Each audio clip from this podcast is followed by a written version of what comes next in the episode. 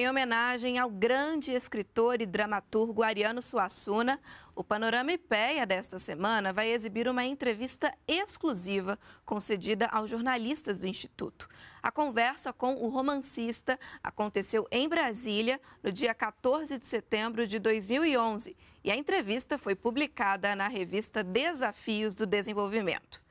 Membro da Academia Brasileira de Letras, o autor de clássicos como Alto da Compadecida e Romance da Pedra do Reino, falou sobre globalização, literatura e as relações entre cultura e desenvolvimento. Confira. Eu acho que o problema do desenvolvimento de um país não pode ser olhado unicamente do ponto de vista econômico ou político, ele tem que ser visto como um todo. E eu acho que a cultura tem um papel fundamental nisso. Eu acho que a cultura é a ponta de lança até do desenvolvimento. Está entendendo? É, eu falei disso indiretamente lá quando eu disse que a gente tinha que colocar um sonho na frente. Né? Porque se você for contar somente com a razão, com a ciência, você, você fica quieto no canto e assim você pode levar você para um bom caminho, pode levar para os piores caminhos que você possa imaginar. Basta lhe dizer que a, a, o progresso científico do século XX levou para a bomba atômica. Não é verdade? E, e, e seu Einstein ainda hoje deve estar respondendo lá por isso, não é?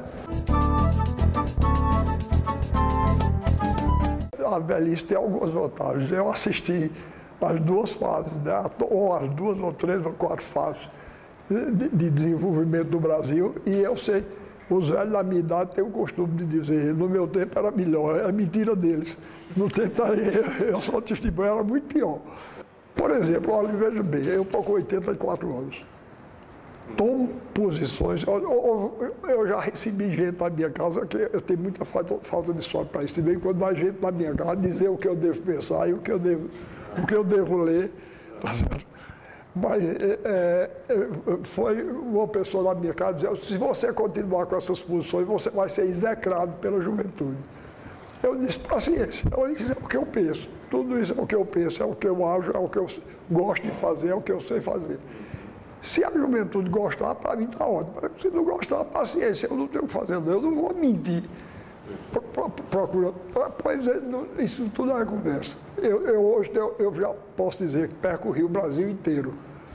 Eu tenho ido do Amazonas, na, na Amazônia, ao Rio Grande do Sul, do Nordeste até o Centro-Oeste, até é, é, Mato Grosso, é, Goiás, etc. E em todos os lugares, não estou dizendo isso como vanglória pessoal, não. É, Para mim é porque a juventude brasileira está ansiosa para ouvir falar do Brasil. Ela corre, ela corre aos montes. A grande maioria das pessoas que vão me ouvir é constituída por jovens. Eu não sou um regionalista, tá certo? Você não se considera? Não, não me considero. E se você olhar bem, é, há, uma, uma, uma, umas distinções fundamentais. É, é, é eu considero o regionalismo um neonaturalismo. Tá certo? E você, quando eu estava escrevendo o Alto da Compadecida, muita gente me perguntava, é uma peça regionalista? E eu não tinha nem como explicar na época. Eu dizia, é. Porque se você vê, tem, tem cangaceiro como romance regionalista, não é? Mas, mas havia, eu sabia, desde logo, que, que haveria uma distinção fundamental. Porque eu, eu não sou um escritor naturalista. Não sou um escritor. Você vê, existe, existe no que eu escrevo uma dose de fantástico, não é que de poético, que vem do folheto de cordel, vem da literatura de cordel e, e vem de outros, outros, outros tipos de escritos pelos quais eu tenho grande admiração. Eu gosto muito do Apocalipse. Eu acho o Apocalipse de São João um, um, uma obra-prima literária. Como eu acho o profeta Ezequiel também, eu acho a Bíblia tomada como um conjunto. Eu acho a, a epopeia mais importante que já foi escrita. Eu acho superior à Odisseia, superior à, à, à Eneida, superior à Ilíada. Está entendendo? A, a, a, epopeia, a grande epopeia, que é, o, que é a Bíblia, tomada no sentido é, literário e não religioso. Então, é, é, esses grandes, os, os maiores os autores da Bíblia com os quais eu simpatizo mais, são talvez São João e o profeta Ezequiel. Tá certo? Que são grandes, grandes poetas, grandes escritores. Você pega São João, ele, ele, repare que coisa linda, e viu-se um grande sinal no céu, uma mulher vestida de sol. E a lua estava sobre seus pés e uma coroa de 12 estrelas sobre a sua cabeça. Não é? É, é, é, é dizer, Jamais um naturalista escreveria isso. A minha primeira peça é exatamente é, é, o, o, fundamento poético, digamos assim, do, do, da minha primeira peça é, é, são, esses, é, são, é, são, esses versos de São João. Não é? Então eu sabia que eu não era regionalista e, e, e, e que também não era mais entre o regionalismo e, o, o, modernismo, eu, eu me ligo mais ao regionalismo. Você conversar comigo, você precisa fazer uma distinção entre isso que chamam globalização e a universalidade da cultura. Tá certo? Veja bem, é, é, a globalização, eu tô, estou falando nos termos em que ela é feita hoje. Desse ponto de vista, é, é, é um, é um mal terrível porque é uma tentativa de uniformização das culturas e, e niveladas pelo gosto médio, que, como eu disse ontem na aula, para mim é uma das coisas piores que pode, que pode acontecer na cultura. Quer dizer, você, você tem um, um, um artista verdadeiro, pronto, eu, eu, vou falar um artista verdadeiro e, e nosso. Eu, eu, você tem um artista como Vila Lobos Agora, você, para me apresentar um artista de fora, de importância igual a de Vila Lobos, tem que encontrar, encontrar um que, que seja o equivalente dele. Quer dizer, você, eu tenho grande admiração por dois músicos franceses, Debussy e Eric Satie, não é? esses, esses dois músicos é, é, é representam para a França o que, que Vila Lobos representou para nós representou e representa, a obra dele está aí viva. É? Então, você tem, tem, que fazer diferença entre um, um, artista desse e um artista de, de, de da, da, da, que, que, atinge o sucesso, que é outra coisa que eu outra distinção que eu acho fundamental para se entender o que eu digo. Eu faço uma distinção entre sucesso e êxito. Tá certo? O sucesso eu não acredito que nenhum artista verdadeiro procure. O sucesso é, é efêmero por natureza. O artista tem um compromisso com o seu universo interior. Ele, ele tem que expressar o seu mundo. Agora, se isso, se isso vai agradar ou não, isso é, é outra coisa, é outro problema. E eu acho que nenhum escritor verdadeiro se porta dessa bandeira. É, Schopenhauer dizia que quem escreve para idiotas escreve para um público muito amplo, né? Então, é, é, é, verdade. Do êxito. É, escreve para um público muito amplo e torna-se ele mesmo idiota.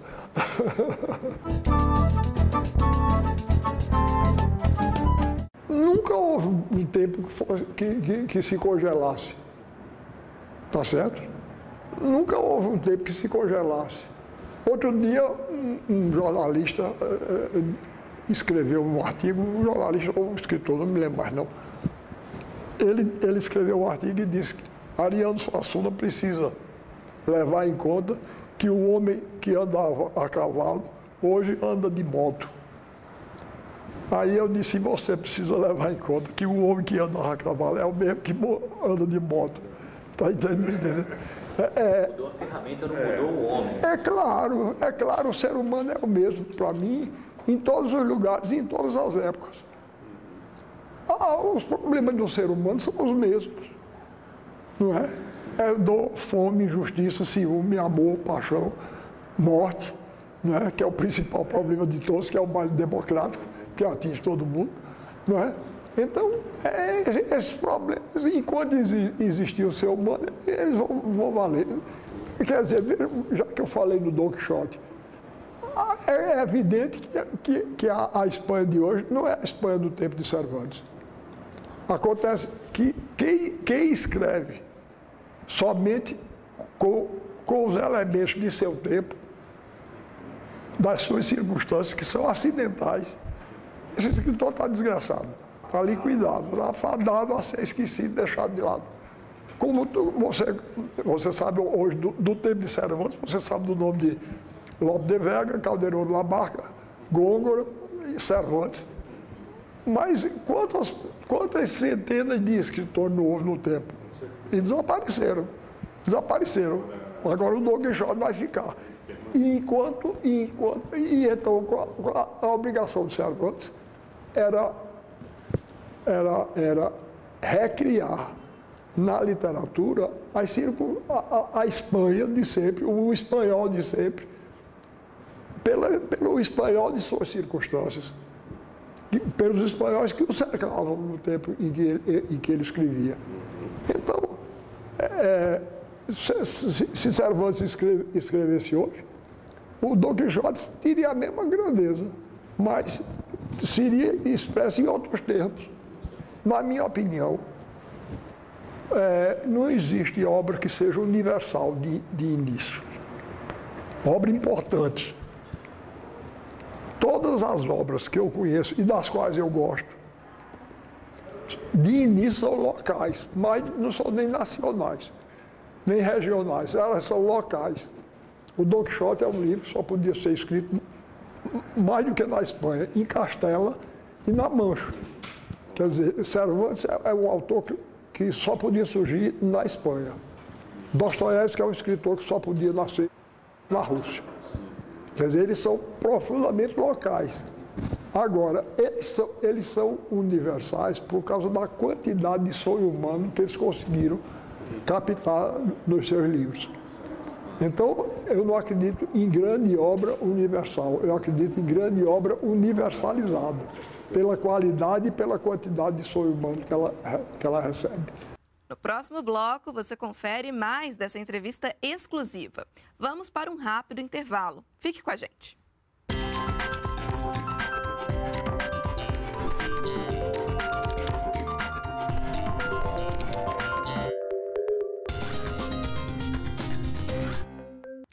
Estamos de volta com a edição especial do Panorama Ipéia, que traz uma entrevista exclusiva com o romancista Ariano Suassuna. Acompanhe. As comunicações avançaram muito, como você sabe. Hoje o homem, você não encontra mais aquele homem do sertão isolado que, que Euclides da Cunha viu com, com um, um, uma, uma, como se fosse um país estranho. Não é, foi defeito dele, não, é claro. Machado de Assis dizia, dizia que existiam dois países no Brasil, o país oficial e o real. Euclides da Cunha foi, como eu, nascido, criado, formado e deformado pelo Brasil oficial. Mas ele teve a grandeza de perceber o Brasil real. Ele se converteu. Mas a conversão tava, foi rápida demais e ele ficou meio perturbado. Tanto que ele não conseguiu encarar, não conseguiu enxergar o Brasil real das cidades que a meu ver está na favela. A favela é o sertão da cidade. Tá certo? Ele, ele passou a, a identificar com o Brasil real somente o sertanejo. Para mim era até bom, que eu sou sertanejo, mas eu acho que ele, ele foi sem querer, foi injusto com o Brasil da cidade. Inclusive, ele, ele não percebeu que em Canudos estava uma parcela do Brasil real recrutada pelo Brasil oficial para atirar nos seus irmãos não é? Existe uma coisa até que é uma coisa do ponto de vista do símbolo, que é uma coisa que a mim, como escritor, me toca muito, é uma coisa simbólica.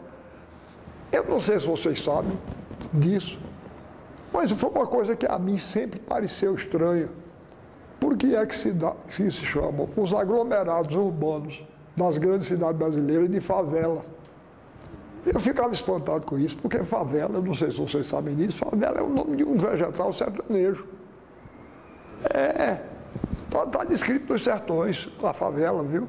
É um, é um vegetal espinhoso, ele tem espinho até nas folhas. Pra, eles são assim para se defender. Só a, é a favela das plantas que escapam. Tá, tá certo? Pois bem. Mas aí ela está depois, de, por outra coisa que eu vou lhe explicar já. Aí eu, eu disse, esse negócio só pode ter relação com a guerra de Canudos. E, e é, aí eu fui pesquisar e encontrei, e é mesmo. É o seguinte, não sei se você sabe, mas é, Canudos era situado numa zona baixa. Euclides da Cunha descreve, Canudos era uma tapera situada dentro de uma furna e era cercada por um cinturão de, de serras. Pois bem, no, no lugar das, no, do, do, do, lugar da, dessa serra que circula a cidade, havia um, um chamado Morro da Favela, porque era, era muito. É, é, é, tinha muita favela dele. Então era chamado pelos próprios sertanejos Morro da Favela. Pois bem, foi nesse morro da favela que se concentrou a maior parte da grande artilharia que, que, que arrasou Canudos. Então você veja, aí os soldados ficaram lá no morro da favela. Quando acabou a guerra, arrasado Canudos, desenterrado e decapitado o corpo do profeta, Santo Antônio Conselheiro, como eu chamo. Então, os, os soldados e oficiais voltaram para as cidades brasileiras, para o Rio, inclusive. Então, quando eles chegaram no Rio, os oficiais ficaram nas casas de baixo, como sempre. E, e, e os, os, soldados subiram para o morro. E, e começaram a ver que a situação dele era. Aí começaram a chamar o morro da favela. E foi daí que, que se, se generalizou. Veja como a coisa é, é, é. Canudos foi um momento em que o Brasil real tentou levantar a cabeça o Brasil oficial foi lá e encontrou essa cabeça. Não é? E veja como isso é, é uma coisa importante. Para me entender como escritor, é claro que isso, a, a, a, biografia do escritor interfere no seu trabalho, isso é evidente. Agora, não acho que seja tão fundamental. E o fato de eu ter, eu ter tido meu pai assassinado, e não foi nem só por isso, foi meu, meu pai assassinado, mas eu, quando eu abri os olhos, quando ele foi assassinado, eu tinha três anos de idade. E daí até, até, a, até a juventude, até, até adulto, eu passei a ver o seguinte, porque você sabe que esses, os historiadores, os historiadores de menor qualidade são maniqueístas. Então, eu, eu me habituei desde menino a os maiores insultos feitos a meu pai. Tá certo? É pelo fato, porque o que houve na Paraíba foi o choque do, do rural com o urbano. A minha família era toda rural. Eu sou descendente de quatro costados de famílias sertanejas. Os Suassuna, os Dantas, os Vilar e os Pessoas de Vasconcelos. São, são todos sertanejos. E, e então, e meu pai, no choque que houve na, na política da Paraíba em 1930, é, meu pai era o líder político das forças rurais. E João Pessoa era o líder político das forças urbanas. Então, o choque de princesa foi isso. Mas eles então apresentavam se eles dissessem isso, estavam certíssimos. Mas o que eles disseram, o que eles diziam, era que meu pai representava o mal, o obscurantismo, o atraso, enquanto João Pessoa representava o bem e o progresso. Aí eu, muito naturalmente, quer dizer, eu só fui perceber isso depois de adulto. Mas muito naturalmente eu comecei a reagir ao contrário. Eu disse, se os inimigos de meu pai dizem que ele era o mal, ele agora vai ser o bem vai ser meu pai vai ser o bem, o, o rural vai ser o bem, tudo, tudo, tudo o, o, que, o que ele representou politicamente, o, a minha família ah, vai ser o bem. E o mal vai estar na, na cidade. Ora, isso é um, um, erro. Tá certo? É um erro igual ao deles. Mas é, é, é compreensível que eu agisse assim, depois de mim. Tá certo? Tem que pelo menos se pensar, porque eu, eu, eu, eu apresentei o outro lado que, que até aí nunca tinha sido ouvido, não tinha voz. Então eu dei voz, eu tenho essa alegria, eu dei voz a meu pai, à minha família, aos, aos aliados dele, ao sertão. Eu escrevo sobre a fase que eu, que eu conheci, tá certo? É, é, é a minha obra está praticamente completa. Eu estou escrevendo o último livro, mas o trabalho está completo. Então, é, e lá ainda não aparece moto, mas aparece uma bicicleta. Podia, podia, aparecer, uma, podia aparecer uma moto. Está entendendo? Se ela for boa, ela fica. Se ela for ruim, não tem, não tem cavalo que sustente ela. Tá certo? nem moto. Não tem nem moto. Agora, é, é, e isso, eu acho muita graça, e escritor vaidoso, porque eles, além de antipáticos, eles são burros. Porque, eu vou dizer uma coisa, nenhum escritor pode saber da importância de sua obra, de se sua obra ficará ou não, enquanto ele é vivo. Só com o passar do tempo, o passar do tempo é que decanta isso. Tanto que eu, eu tenho grande admiração por, por Guimarães Rosa grande admiração. Fui amigo dele pessoal e tenho grande admiração por ele como escritor. Mas quando eu vou falar de um escritor que, que falou sobre o sertão, que apresentou o jagunço, que apresentou é, é, o messianismo, eu prefiro falar de Euclides da Cunha, por, por um motivo muito simples, porque já se passaram mais de 100 anos da, da, da publicação dos sertões. E, e, e, Rosa foi meu contemporâneo. Então eu acho que tanto eu como ele, a gente tem que esperar, apelar para o tempo. Obrigada por acompanhar o especial desta semana em homenagem à vida do escritor Ariano Suassuna. O Panorama IPEA fica por aqui. Até a próxima. Este cavaleiro, amigo, diz-me tu que sinal traz. Brancas eram suas armas seu cavalo é tremedal. Era o nome do cavalo do Sérgio. Seu cavalo é tremedal. Na ponta de sua lança levava um branco sedal que lhe bordou sua noiva, bordado a ponto real. Este cavaleiro amigo, morto está neste pragal, com as pernas dentro d'água e o corpo no areal. Sete feridas no peito, cada uma mais mortal. Por uma lhe entra o sol, pela outra o luar. Pela mais pequena delas, um gavião a voar. O nosso rei encantou-se nas terras do mal passar. E um dia no seu cavalo, nosso rei há de voltar.